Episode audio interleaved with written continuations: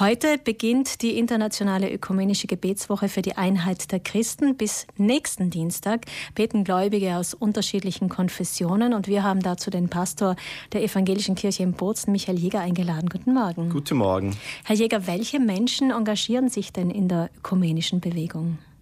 Es ist eine Minderheit, die sich engagiert, äh, denen Ökumene wichtig ist, der Zusammenhalt über Konfessionsgrenzen hinweg und äh, die aber auch äh, Ausdruck verleihen wollen, dass das Miteinander der verschiedenen äh, Konfessionen ihnen ein Anliegen ist, um damit auszudrücken, dass wir Christen zusammengehören, auch wenn wir unterschiedlicher Konfessionen angehören.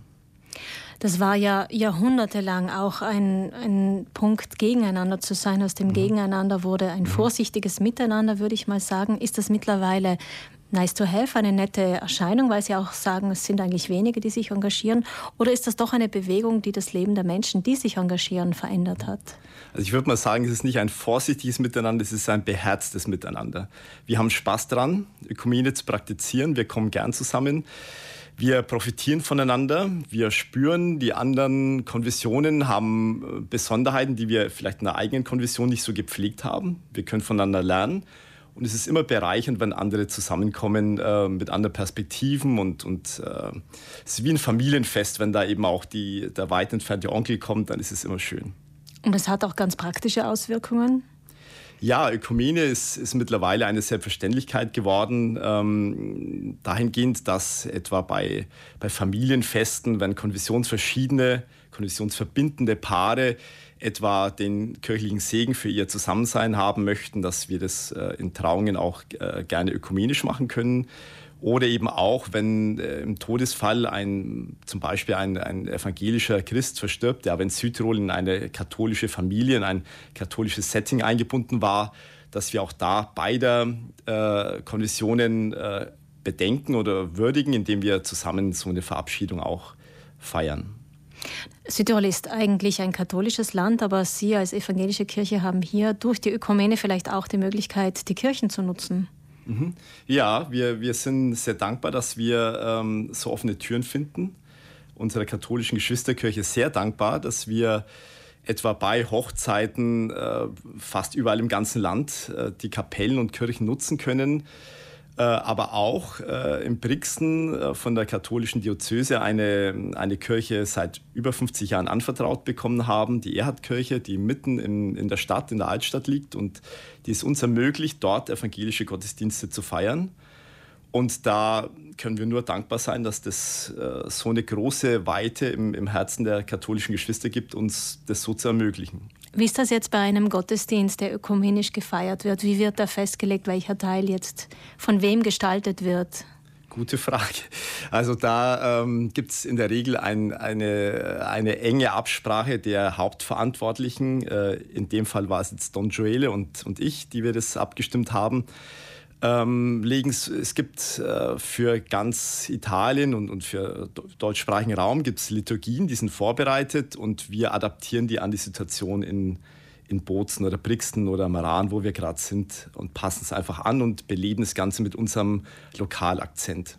Sie äh, haben ähm, den Austausch jetzt angesprochen. Ist das auch ein sprachlicher Austausch, also dass es auch verschiedene, in verschiedenen Sprachen dann stattfindet, dieser ökumenische Gottesdienst? Ja, auf jeden Fall, in, in äh, Italienisch und Deutsch und, ähm, und würde das mit den Sprachen sogar noch so weit deuten, dass es natürlich auch ähm, in, in beiden Dialekten auch stattfindet, im katholischen Dialekt und im evangelischen Dialekt. Auch vielleicht äh, weniger, aber auch äh, ansatzweise im orthodoxen Dialekt. Wir haben als Konfessionen unterschiedliche Denksprachweisen, Modi entwickelt, in denen wir Liturgie, Gottesdienste feiern und die fließen alle ein in so ein ökumenisches Miteinander. Mhm. Die orthodoxe Kirche spielt aber bei uns jetzt eine geringere Rolle. Ja, jetzt vielleicht im, im, öffentlichen Erscheinungsbild, aber es gibt eine große orthodoxe Community und, ähm, und Pater Lutschan, der Vertreter, geistliche Vertreter dieser orthodoxen Gemeinde, ist sehr engagiert und präsent in der Ökumene dabei. Und das sind was für Menschen in dieser Community? Ja, ich würde mal sagen, ich kenne sie jetzt nicht äh, aus direkter Anschauung äh, genauer. Es sind im Wesentlichen nach seinen Erzählungen äh, Menschen, die aus Rumänien äh, kommen und hier eben Arbeit gefunden haben in der Saison oder auch dauerhaft sich niedergelassen haben und die eben von ihm betreut werden. Die Menschen bleiben, und das hat vielleicht natürlich auch jetzt mit der Pandemie zu tun, aber nicht nur, den Kirchen fern aus ganz mhm. unterschiedlichen mhm. Gründen. Einen Bedeutungsverlust, den man ja in Deutschland, wo Sie herstammen, mhm. schon länger kennt. Mhm. Was können Sie denn jenen sagen, die Sie schon länger in Ihrer Gemeinde vermissen? Ja, vielleicht äh, zum einen sagen, dass dass wir ähm, als Kirche auch Buße tun müssen, äh, dass äh, manches äh, an Bedeutungsverlust auch hausgemacht ist durch unsere eigene ähm, vielleicht Distanz, die wir zu den Gläubigen äh, aufgebaut haben. Und ähm, möchte die Interessierten einladen, das, das Kind nicht mit dem Bade auszuschütten, wenn, wenn Kirche auch immer wieder Fehler macht. Und da brauchen wir gar nicht äh, weit schauen. Ähm, heißt es noch lange nicht, dass, dass der Glaube äh, an Jesus Christus als Gottes Sohn äh, keine Kraft und keine Bedeutung für unser Leben haben könnte. Im Gegenteil, wir haben einen wunderbaren Glauben, äh, die Menschwerdung Gottes aus Liebe und diese Liebe zu leben, weiterzugeben und Gott die Ehre zu geben, ist etwas Wunderbares und äh, dazu möchte ich gerne einladen. Die Liebe ist die größte Kraft, die es gibt. Das sagen mhm. nicht nur jene, die nee. in der Kirche aktiv ja. sind. Mm, Sie, äh, heute beginnen diese internationalen ökumenischen Gebetstage. Ist die Ökumene auch ein getrieben von dieser Liebe, dass man wieder zueinander findet, das ja eigentlich theologisch auch geboten ist? Mhm.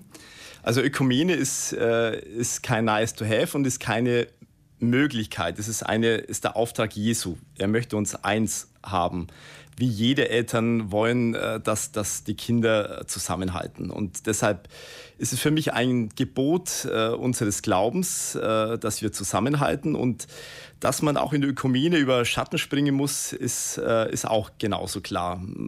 Da gibt es Unterschiede und, ähm, und es braucht schon auch äh, Disziplin und, und auch die, den Blick, dass man trotz dieser Unterschiede das gemeinsam immer wieder neu sucht und sich aufeinander zubewegt in diesem Sinne auch das Ziel eigentlich der ökumenischen Gebetswoche?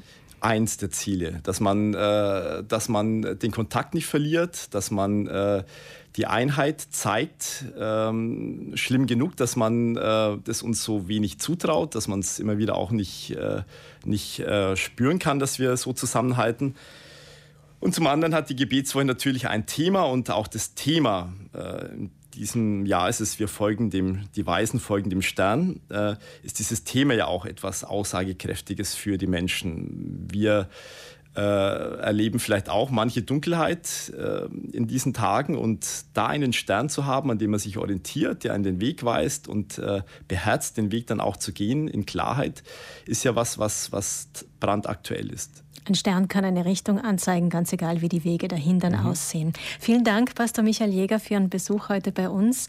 Heute beginnen also die ökumenischen Gebetstage. In der Diözese Bozen-Brixen gibt es drei dazu. Mhm. Heute ähm, in Brixen, Brixen, am 20. am Donnerstag in Meran und am Freitag am 21. dann in Bozen. Alles Gute, Herr Jäger. Vielen Dank und herzlich willkommen.